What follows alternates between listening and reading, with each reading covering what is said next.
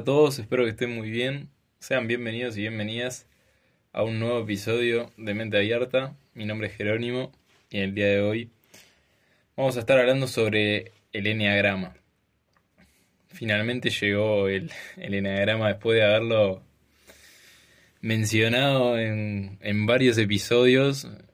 Eh, y bueno, llegó el momento de hablar sobre esta maravillosa herramienta de autoconocimiento. Y como siempre te hago primero la breve introducción de cómo llego a conocer el Enneagrama. Bueno, llego como de esas sincronicidades que se dan que después hablaremos, ¿no? Que un compañero y amigo de facultad, le mando un abrazo a Gastón si está escuchando, me, me dio un... compartíamos una serie de, charlas sobre este tipo de temas siempre. Y en un momento me dijo que había leído este, un libro sobre Enneagrama. Yo le dije que la verdad no tenía idea qué era. Y me dijo que estaba como muy vinculado a todo. Que si quería me lo prestaba. Y agarró, me lo dio. Y me lo puse a leer. Y cuando a medida que me lo puse a leer dije, bueno, esto es otra cosa. Como que me dio la sensación de que no era la típica herramienta de autoconocimiento, ¿no? Como algo sencillo o algo que prometía, ¿cómo decirlo? Esas cosas que se venden, ¿no? Que se vende mucho humo, se podría decir que te cambian la vida de un día para el otro y no sé qué. Pero al contrario, era algo con una profundidad tal, ¿no? Y algo que, que te hacía cuestionarte tanto que te empezaba como a, a dar esa sensación de que, era algo muy poderoso, de que era una herramienta muy poderosa. Bueno, entonces luego de leerme el libro, empecé a investigar, ¿no? Como siempre. y, empecé a ver este, las cosas que había entendido, estudiado, comprendido el libro, ¿no? En, en mí mismo, primero y luego en los demás y me abrió como otra otra puerta más como a decir, bueno, como esas cosas que a veces te hacen clic, ¿no? Y te hacen como cambiar la perspectiva anterior que tenías, bueno, esta fue sin duda una de ellas. Pero bueno, esa es como medio mi historia, que igual, como siempre, la voy vinculando a medida que voy hablando y transmitiendo, ¿no? Pero bueno, entonces, ¿para qué sirve el eneagrama? y para qué, qué es el eneagrama, ¿no? El eneagrama es una herramienta que informa sobre y hace entender, ¿no? Sobre los tipos de personalidad que hay en la sociedad, en el mundo, digámosle. Es decir, plantea la existencia de varios subtipos de personalidad que existen en los seres humanos. Y entonces plantea nueve subtipos de personalidad, específicamente, ¿no? Lo que lo hace tan poderoso es que, por eso yo cuando lo leía me daba cuenta, que cuando uno identifica, siempre hay un subtipo predominante, ¿no? Con el que uno se identifica más. Uno se da cuenta de que creó un personaje y que su personalidad encaja en un subtipo ¿no? de personalidad y creó un personaje a partir de eso que está muy distante de la realidad. Es decir, a mí yo como, lo leí me cayó como algo decir, como medio estuve viviendo en una mentira. O sea, fue algo medio así. Porque lo que hace el enagrama es decir, decirte, ¿no? Y te hace entender, bueno, lo que vos sos, vos que te crees que sos esto, que sos esto, y que sos como bueno, en mi caso tengo un subtipo de personalidad que, que justamente parece de enagrama y me río porque, porque siente, tiene como un sentimiento de, de ser como único o especial, que es como el línea tipo 4 tengo como un componente 4 fuerte. Entonces, claro, como lo leía era como, como decir, ya está, o sea, me, me, diste vuelta, me hiciste dar cuenta que no soy nada de lo que pensaba que era, sino que todo ese funcionamiento que yo me creé en mi cabeza eh, encaja en un subtipo de personalidad que fácilmente reproducible en la sociedad, o sea, que otras personas tienen el mismo, y no solo eso, sino que desarrollaste este tipo de personalidad por esto. Y eso es también lo que te dice el enagrama. Pero bueno, ya me adelanto siempre y no quiero perder como la cronología, ¿no? De, de, las cosas, entonces voy a empezar desde el principio, ¿no? ¿De dónde salió el enagrama, no? ¿De dónde cayó el cielo? No, no cayó el cielo. Aunque podría, porque la verdad que es algo como muy pirador, digámosle. Pero no se sabe bien, no está claro, claro, quién fue el primero que, que dijo, bueno, acá está el enagrama, no es una herramienta que surge claramente identificada con alguna, como digamos el fundador, ¿no? O más como el padre de la psicología, podríamos decir que, que Freud y mirando para atrás también eh, tenemos otros, pero digo, siempre no es de psicología y piensan Freud, por ejemplo. Pero acá no tenemos como una persona en específico que haya identificado, que haya llevado esto a un siguiente nivel o que lo haya, digamos, difundido por el mundo. Sí hubo grandes personas, ¿no? Que, que difundieron esta herramienta, pero, pero no está claro, ¿no? quién fue. O sea, no tiene un nombre específico de esta persona la hizo. Pero sí, lo que sí se identifica más es con la tradición de los sufíes, ¿no? Que es una, una rama mística del Islam que ahí eh, está un poco identificado como que puede haber surgido ahí. También a veces se habla del 2500 a.C. Medio Oriente, como por esa zona, pero no hay una persona clara, ¿no? Sí, en el mundo moderno ahora, eh, el primero que lo trae es Gurdjieff, y luego este, está Claudio Naranjo e Hichazo, que fueron los que continuaron con, ese trabajo hicieron ciertas modificaciones específicas ¿no? al enagrama y fueron los que más lo difundieron en esta época, en esta era, ¿no? Pero bueno, como siempre está abierto a, a la libre interpretación de, digamos, de quién lo. quién fue el fundador. Pero bueno, está. Sin darle más vuelta a ese tema.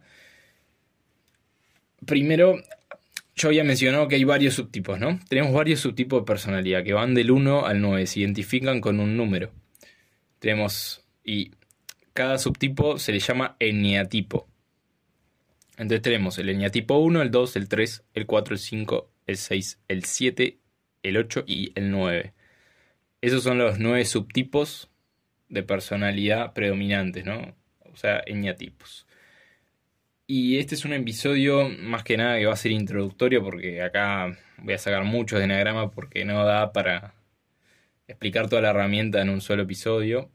Pero me gustaría dejar como cosas claras antes de, empezar, ¿no? Con esta, esta va a ser como otra miniserie, ¿no? Podrás estar pensando, ¿no? ¿Cómo es que uno encaja en un tipo de personalidad y cómo es que como que surge esa duda, ¿no? De cómo encasillar a una persona en ese lugar. Y lo cierto es que no es tan así. Es decir, cuando uno lee, se pone a leer todos los el enagrama, todos los subtipos de personalidad, o sea, los eñatipos, se da cuenta que, mira, tengo cosas del eñatipo 3, del 4, del 9, o sea, tenemos un poco de todos. Pero siempre hay uno predominante, que eso es como lo que hay que prestar atención porque es el que más eh, peso tiene en nuestra personalidad. Y a su vez, luego lo mencionaré más en detalle más adelante, pero hay alas, que quiere decir que tenemos un subtipo de personalidad predominante y atrás, o sea, al lado, digamos, tenemos como otro que también es predominante. Son como los dos más predominantes. Siempre hay uno predominante y otro que abajo está como predominante, pero no es tan predominante como el otro, ¿se entiende? Son como los dos más importantes que influyen, ¿no? Y van como conectados. Pero bueno, eso es para después. Entonces, no todas las características hay que compartirlas. O sea, cuando uno lee, yo leo mi tipo predominante, siempre hay alguna cosa que no estoy de acuerdo o que veo que no la tengo. Pero sí veo que tengo la mayoría de, de esas características. Luego, ¿cómo es que surge, no? Que yo creo que lo mencioné hasta el primer episodio, ¿no? ¿Cómo, es que surge el niñatipo? ¿Cómo es que desarrollamos ese subtipo de personalidad?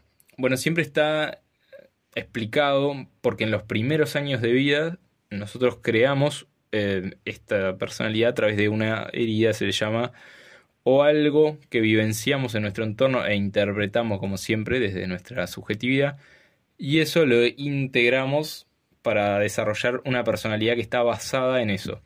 Por eso yo te decía como al principio que eh, es como medio que se te cae el personaje o se te cae la máscara, porque te das cuenta que la personalidad o lo que sos muchas veces, eh, tu manera de relacionarte con los demás, ¿no? Con, el entorno está influenciada por algo que viviste, mm, quizás de, chico, la mayoría de las veces. Entonces, todo lo que te brinda es, bueno, mirá que esto lo desarrollaste por esto. No es que sos así porque, no sé, por X cosa que pensabas. No, sos así por esto. Y es algo que podés trascenderlo. Porque podés trascender eso que te pasó. Y por lo tanto podés trascender la personalidad, o sea, tu personaje en este mundo. A veces es más fácil como darse cuenta del leñatipo de los demás antes que el de uno. Y esta eh, es muy típico, ¿no? Porque siempre cuesta más con uno identificar las cosas que no nos gustan.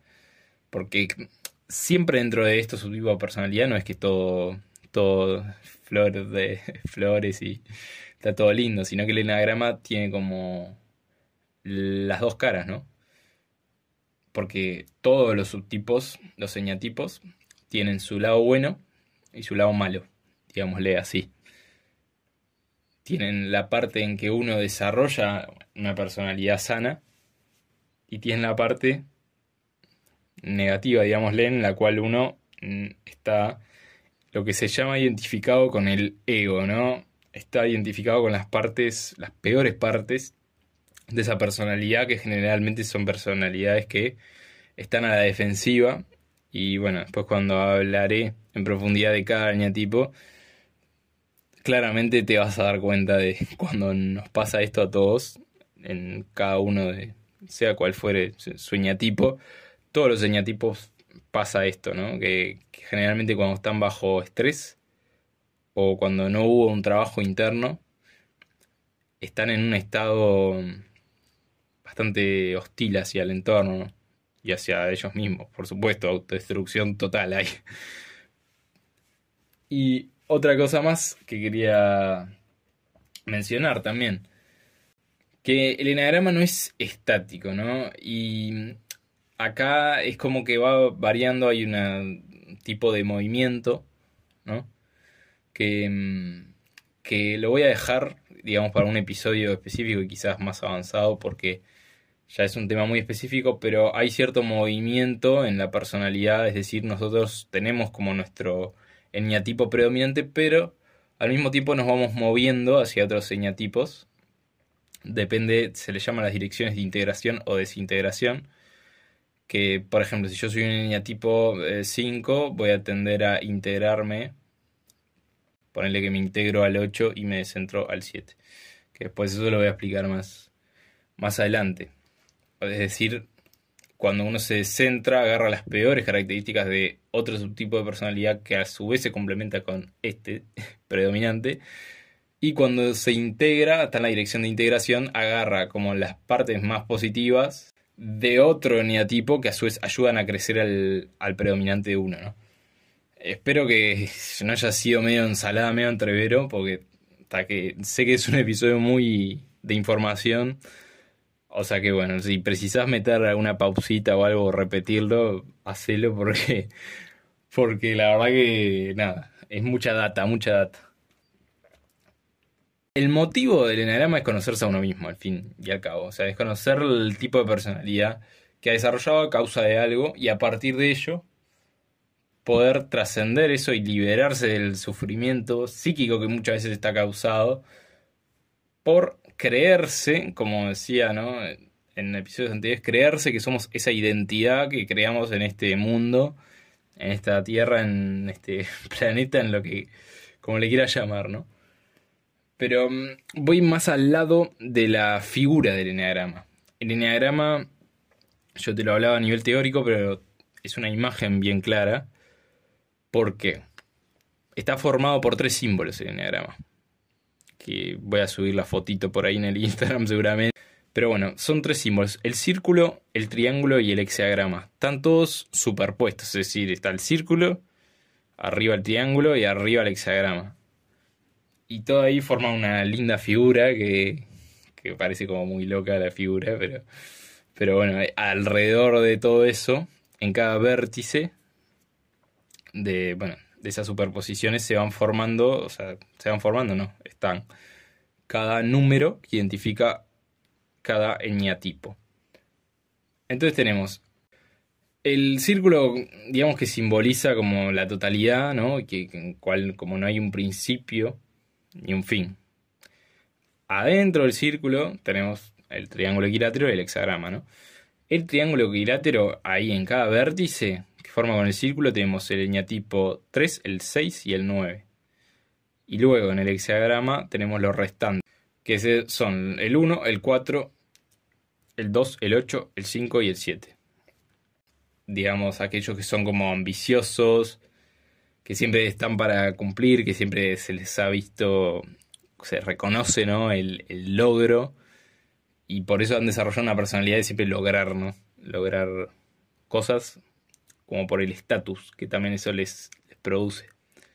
Y luego tenemos el 4, dentro de esa triada del sentimiento, que es como el sensible, el introvertido, el artista, también se le dice a veces, que tiene más como ese lado creativo, pero es muy como emocional, con mucha fluctuación emocional. ¿A qué voy con, con esto, no? Estos tres señatipos pertenecen a esta triada porque están dentro de lo que se llama el sentimiento, que es lo que, lo que más fuerte se, pondera en, esta, en, este, en estas tres subpersonalidades, o sea, en estos tres eñatipos. Luego tenemos del pensamiento, o mental se le llama también. Que bueno, acá están todos los que están, incluido yo, en el pensamiento. Que aquí dentro de esta tríada tenemos el eñatipo 5, que se le dice como el, pensador, el que analiza todo el tiempo todo. Luego tenemos el eñatipo 6, que es como se llama el leal, que es como el que es muy comprometido con, con sus vínculos más cercanos que es bastante meticuloso para algunas cosas, que también tiene como una actitud media pasiva y a la vez como agresiva. Y luego tenemos el 7, que es como el amigote, se le dice a veces, que es como el que se lleva muy bien con, con todos, es como extrovertido, le gusta la salida, le gusta... Le gusta... me río porque me hace acordar. Eh, algún amigo. Y luego tenemos la última triada, ¿no? Que están el primer, en primer lugar el eñatipo 8, que es como el un eñatipo del poder más que nada, que es como confiado de sí mismo, que a su vez es agresivo, que confronta. Es como el típico líder, que bueno, cuando está en el ego, bueno, no te cruces a un 8 en el ego porque te va a decir de todo. El 9 también tenemos dentro de este triada del instinto. Es como el receptivo, el pacifista, se le dice a veces. Que es como el fácil de tratar, el que es complaciente con los demás. Medio como una actitud media pasiva también. Y por último tenemos el número 1, que es como el reformador, que es un, un muy racional, muy ordenado y muy perfeccionista. Bueno, espero que se haya entendido este tema de las triadas. Porque sé que este episodio a veces espero que quede bien entendible, pero yo sé que estos temas a veces se confunden. Yo la primera vez que lo leí, nada, esta parte me, no entendía nada hasta que empecé a profundizar con lo que viene después. Capaz que te pasa eso, capaz en este momento no entendés nada. Pero bueno, si lo querés ver como así te lo saco un poco del foco Estamos hablando, ¿no? De subtipos de personalidad que se llaman eñatipos. Cada uno está agrupado dentro de tres triadas, porque son nueve, y hay en tres, ¿no? Tres, tres, tres. Una es la triada del sentimiento, que está el eñatipo 2, el 3 y el 4. Otra es la triada del pensamiento, que está el 5, el 6 y el 7. Y otra es la triada del relacionamiento o del instinto, que está el 8, el 9 y el 1. Y todas estas triadas se llaman, no tienen ese nombre de, por ejemplo, sentimiento, pensamiento, instinto, Porque eso es el componente eh, principal, digámosle. Es decir, eh, se identifica fácil, ¿no? Si lo pensás, por ejemplo, pensemos en alguien que conoces, una persona que sea muy mental está todo el tiempo pensando, pensando, pensando. Una persona que sea muy del sentimiento, por lo general son personas que tienen como, ¿cómo llamémosle? Muy emotivas y que sienten mucho, ¿no? E, esta idea de, de tener como la emoción, como a flor de piel, eso es como también parte del sentimiento, que están movidos por eso. Y después tenemos la del instinto, que son... Se llama también instinto porque son las características más como humanas, como instintivas o no sé llamarle como viscerales. Es como más como lo primitivo, ¿no? Lo primitivo que queda del ser humano en este sentido de, de la, por ejemplo, en el 8 como más de la agresividad, que no tiene por qué ser mala, con una connotación negativa, sino una agresividad en el sentido de, de que hay personas que son más agresivas, por decirlo de alguna manera, pero entendamos la agresividad también como, si se quiere, como una parte de, de, tener como esa manera de funcionar que es un poco más confrontativa, ¿no? No estamos hablando, obviamente, por favor, ¿no? De agresividad, de ir y pegarle a alguien, ¿no? estar ejerciendo violencia de, de, algún tipo. Y bueno, creo que eso fue un, lo que quería mencionar de este tema de las triadas. Bueno, y luego tenemos como las respuestas emocionales, que también están relacionadas con las triadas, es decir, que generalmente cuando se está en el ego, en estas triadas, digamos en estos subtipos de personalidad, que comparten estas cosas, en estos señatipos, lo que sucede es que, por ejemplo, el centro del instinto, que había hablado antes, ¿no? Se enlaza más con la ira o con la rabia, ¿no? Cuando no salen las cosas, estos señatipos que repito por las dudas, es el 8, 9 y el 1, tienden a responder más con la ira o con la rabia hacia el otro. Luego, en el del sentimiento o de la triada del sentimiento, se relaciona más que nada con la vergüenza. Con este tema de que cuando no salen las cosas se hacen como medios em, vulnerables a, al otro y a sí mismos también. Como que se dejan llevar por ese sentimiento justamente de vergüenza. Y el centro del pensamiento, que es el último, la triada del pensamiento, que bueno, repaso de nuevo, para que te quede, ¿no? El sentimiento, estamos hablando, el anterior, ¿verdad? De leña tipo 2, el 3 y el 4. Y ahora que pasamos al del pensamiento, que es el 5, el 6 y el 7, eh, lo que más se relaciona, que era lo que iba a decir, es con el miedo. Y bueno, esto es porque al ser eñatipos tan mentales también es como el famoso se inventan todas las historias en la mente de lo que también son muy ansiosos por lo general y están muy vinculados con, con ese miedo de que capaz que algo vaya a suceder o a ver, miedos de todo tipo, no estoy poniendo como un ejemplo. Temas más ansiosos propios de ese mecanismo de estar todo el tiempo sobrepensando y dándole al pensamiento y que sirve obviamente para algunas cosas, todos sirven, porque tienen su lado bueno y malo, claro, o sea, su manera de funcionar. Pero claro, cuando no encuentran la manera de salir de ahí es cuando aparece el problema. Y por último, para ya dejar como este episodio introductorio, lo último que quiero mencionar son las alas, que ya lo mencioné antes, pero para explicarlo un poquito más de nuevo. Como yo te dije, cada uno tiene su eneatipo predominante y tiene otro que también predomina, no tan en grado como el principal, pero predomina, hay un componente fuerte. Esa sería el ala. Y las alas están ubicadas al costado de cada uno. Es decir, si soy tipo 5, mi ala va a ser un 6. O sea, mi ala voy a tener un componente 6, un componente 4 fuerte. Una de las dos va a ser.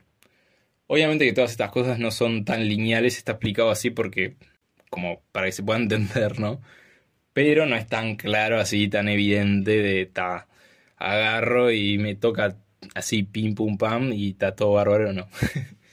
Pero bueno, e, e, eso es como el tema para cerrar. Espero que se haya entendido. Yo hasta cuando lo explico a veces me notarás como un poco distinto porque es mucha información y también la quería transmitir como enterita para que quede. Esta parte sí es un poco compleja de, de memorizar, sobre todo el tema de las triadas. Yo por eso las tengo anotadas acá. Claramente a veces me falla una, no me acuerdo clarito de una y, y voy de nuevo las busco.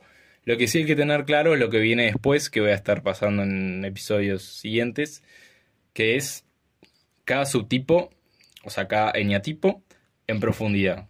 Voy a dar como cada episodio de cada uno un poquito, un pantallazo general va a ser claramente, porque si no es muy extenso. Pero la idea para mí que te tenés que quedar de hoy es como la básica, ¿no?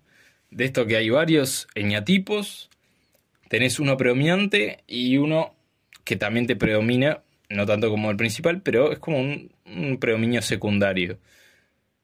Dentro de una amplia gama de nueve, ¿verdad? Entonces, yo creo que lo principal es que te quedes con esa idea, todo lo demás es información que, que bueno, sobre todo la parte de las triadas que te expliqué y dónde están en los triángulos, en el hexagrama, bueno, está, es información. Pero más o menos quiero que te quedes con, con esa idea. Y, y sobre todo las puntualizaciones que hice al principio, sobre todo esto de que, de que no es que uno es mejor que otro, ni ni, ni que ni que una cosa ni la otra, o sea, es como mantener el equilibrio, como siempre hablamos. Lo que sí, te voy a dejar un link para que, si te interesó este tema, ya tengas tu eñatipo. Te voy a pasar como esto se identifica por cuestionarios más que nada, de tu manera de funcionar y de ser.